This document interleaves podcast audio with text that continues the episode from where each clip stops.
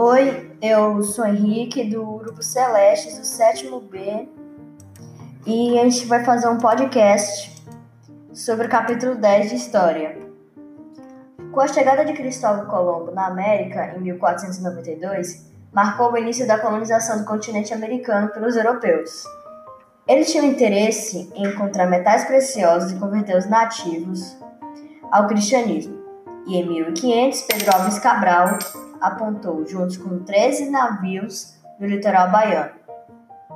No início, a coroa portuguesa não estava muito entusiasmada em explorar o novo mundo, que era considerado América, pois estavam interessados no lucro obtido nas especiarias vindas das Índias, que era de 6 mil por cento. Quando tais produtos perderam parte do valor, Portugal interessou-se em explorar o litoral brasileiro.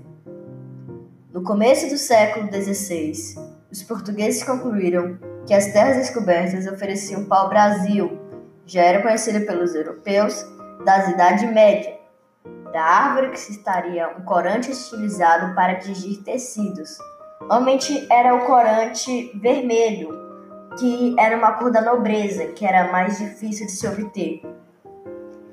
Para cuidar da extração e armazenamento do pau-brasil, o Estado português ergueu as chamadas feitorias, que contribuíam para a defesa do território guardado para o Brasil. Inicialmente, a coroa buscava povoar o território, trazendo colonos. As missões dos colonos eram proteger, povoar e catequizar.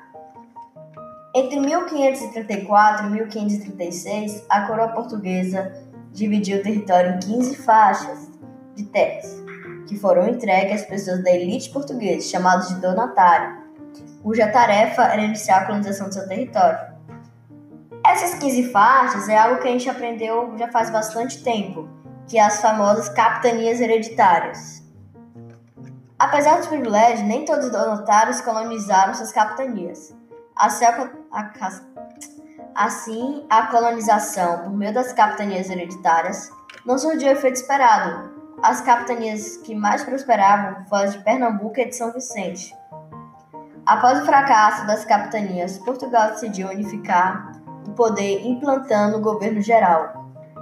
Cabia ao governador geral garantir a defesa do território e explorar o interior da colônia. Distribuíram seis marias para a construção de engenhos, fazer alianças com povos indígenas e punir os nativos que prejudicassem o processo de colonização. O governo geral não impediu que os franceses estabelecessem uma colônia na América. Em 1555, os franceses colocaram a colônia, criaram uma colônia conhecida pelos nativos como Sergipe, chamada de França Antártica. A colônia existiu por apenas 12 anos, até que em 1567 os portugueses, junto com os nativos, conseguiram retirar os franceses da região. Ainda em 1612, um grupo de franceses conseguiram se instalar no litoral, criando uma França equinocial. A experiência durou apenas três anos. Em novembro de 1615, uma tropa da capitania de Pernambuco conseguiu expulsar os franceses. A Igreja Católica esteve diretamente com o processo de formações dos estados espanhóis e português. Um bônus. É, sabia que a questão do, da igreja, por conta da Companhia de Jesus, ela veio para cá para poder, posso dizer, converter os índios, para poder recuperar os fiéis perdidos na reforma protestante. Por isso que elas se envolveram seriamente. Então a gente vai ficando com o nosso podcast por aqui. Este foi o resumo do capítulo 10 da equipe Celestes no sétimo B. Até a próxima e boa sorte para a prova do SAIS.